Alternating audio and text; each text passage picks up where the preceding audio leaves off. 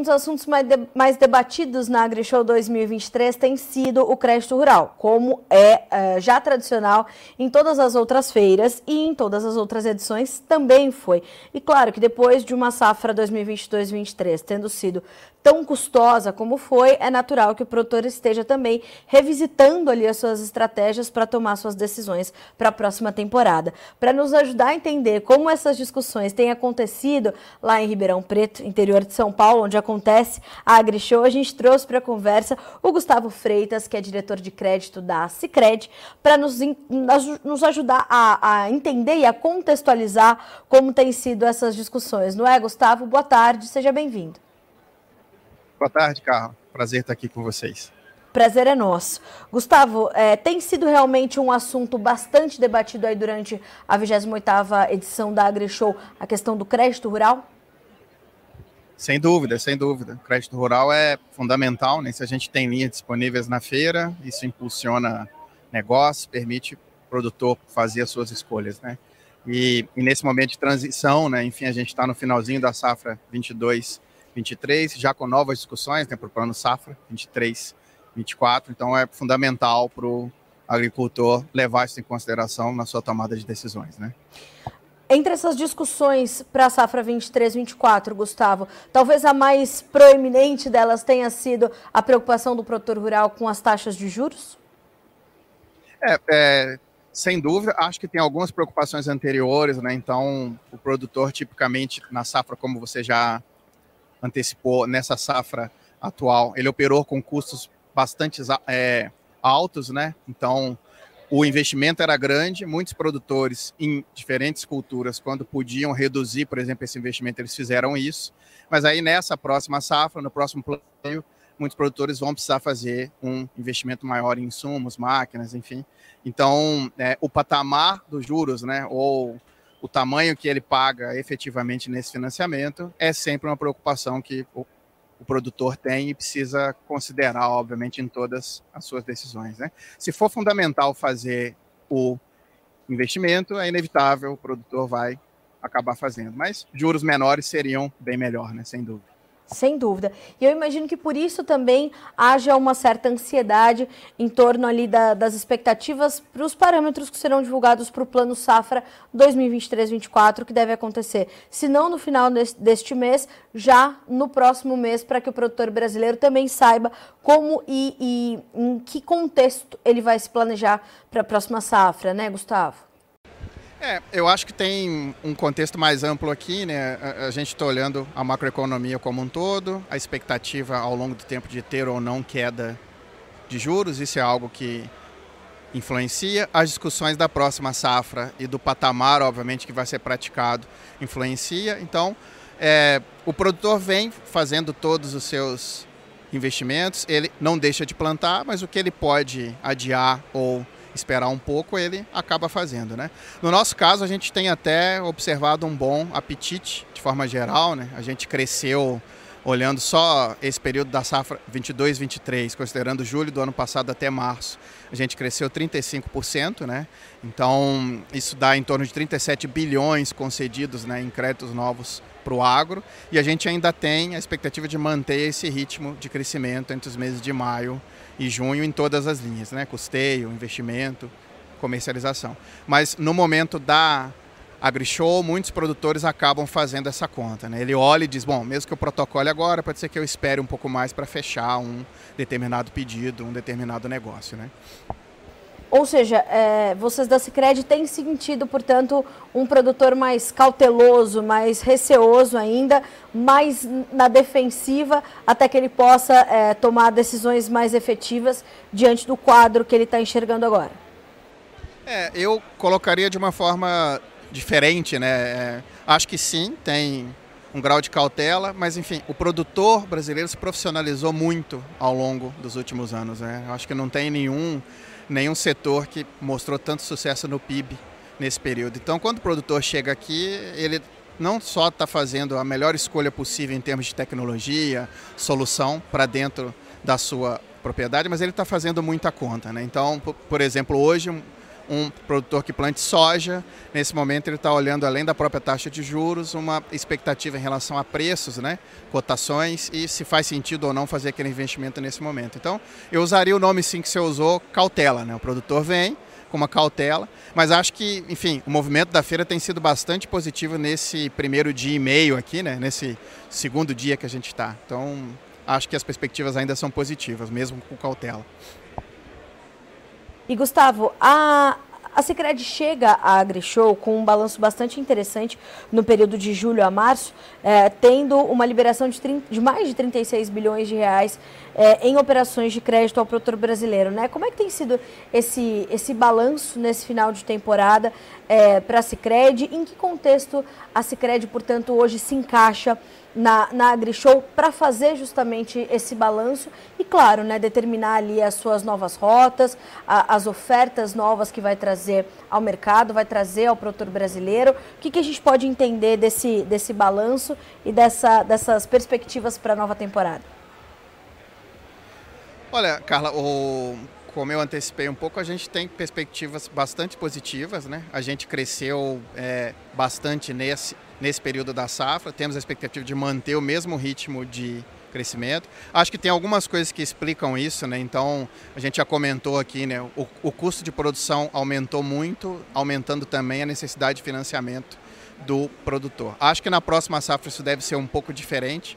A minha perspectiva é que a gente tivesse juros um pouco menores, com volumes de crédito é, mais compatíveis com o custo de produção que tem caído ao longo do tempo. Né? Então, o que deve acontecer para a próxima safra é um plantio com custo de produção menor, margens ainda estáveis, né? E e aí, com isso tudo, a gente está projetando um patamar de crescimento muito próximo do que a gente teve na safra que está se encerrando, tá? Na casa de 30%, pelo menos, é o que a gente espera crescer para o próximo ano. Certo. Eu recebi aqui algumas informações uh, do Cicred para a gente compartilhar com a nossa audiência, que eu acho que é importante a gente trazer, que um dos destaques também desse período que a gente tratou, de julho a março, que é, é vamos tratar assim como um, um ano safra, foi a questão uh, desse destaque dado para a CPR, né, que é a cédula do produto rural, uh, e nós tivemos um volume em concessão que ultrapassou 10,6 bilhões de reais. Também é um volume de recurso interessante e o título tem sido muito utilizado por produtores rurais, por cooperativas, uh, e isso mostra que, de fato, o, o, o, produtor vem buscando soluções a diversificar o seu portfólio de crédito também, né? Sem dúvida. E a CPR tem uma característica muito particular, né? Ela passou por uma reforma no ano de 2019 e 20, né? promulgada que permitiu a gente fazer uma série de coisas, por exemplo, que o agro é, a, a, às vezes não tinha tanto costume de ter. Né? Então, hoje, por exemplo, a gente contrata CPR totalmente digital. Né? O, o nosso produtor entra no app, consegue tomar um financiamento. A CPR em geral tem uma característica, o mais comum é que o produtor toma por um período mais curto, né, para suprir, por exemplo, algum tipo de necessidade temporária. E uma coisa que tem acontecido ao longo dos últimos planos safra, e esse não foi diferente, é o aumento da participação em recursos livres, né?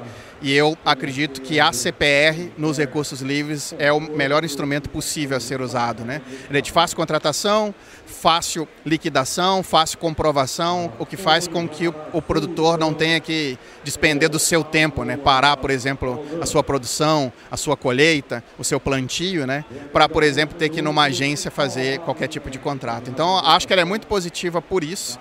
O nosso crescimento é estrondoso, eu acho que explica um pouco dessa, dessa ideia né, que a gente está aqui discutindo. É um dos melhores instrumentos disponíveis no mercado hoje, Carla.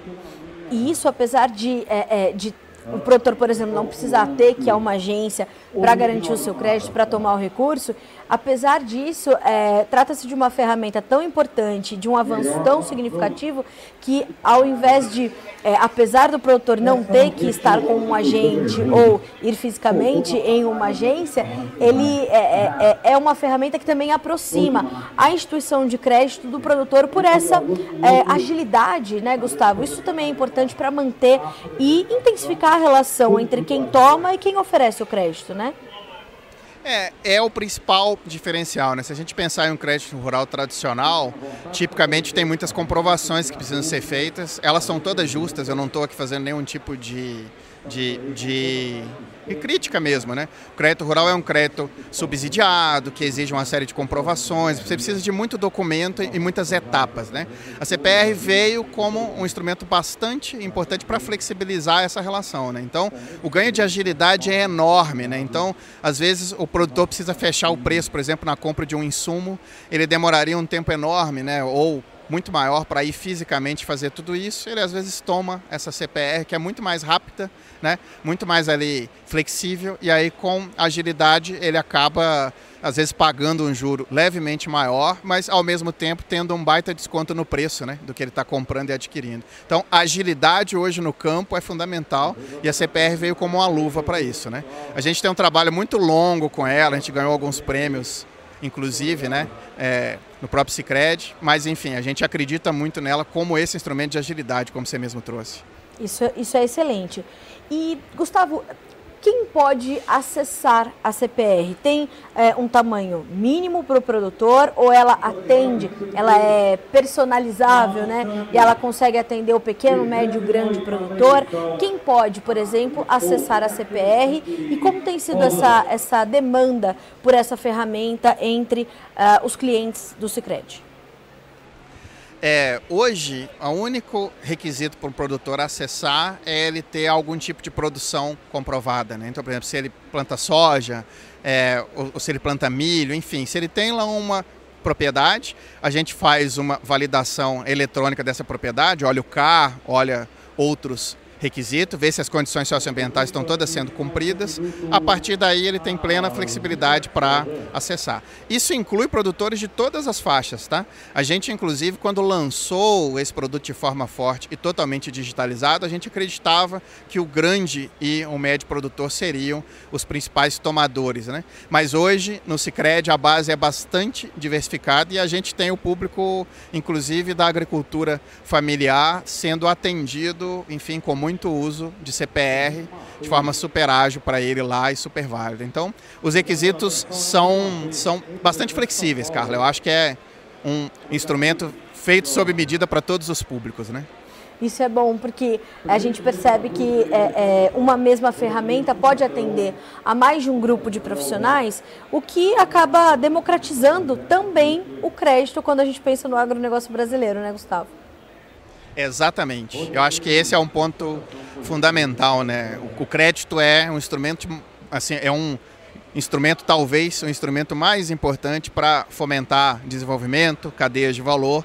Na cadeia de valor do agro, o crédito é fundamental, até porque o agro é, é se você pensa dentro da porteira, né, numa atividade bastante intensiva em capital. Então, o produtor tem a sua propriedade, mas precisa financiar um, um, um grande volume, né, uma proporção muito grande de recursos para conseguir plantar e fornecer os alimentos que o Brasil e o próprio mundo precisa. Então, ter um, um instrumento como esse flexibiliza e torna isso cada vez mais possível, né? democratizando o crédito e incentivando essas cadeias de valor, o desenvolvimento de todas essas regiões. Né?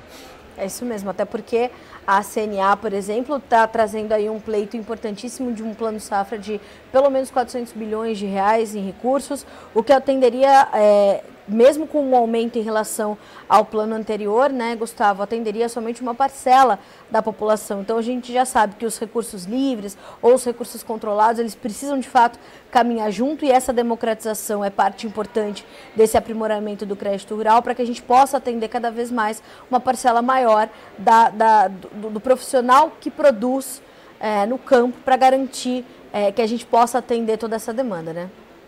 Sem dúvida, sem dúvida alguma. É, ano após ano a gente olha, é, a gente está falando de um quarto do PIB do Brasil, né? diretamente falando, o PIB agro.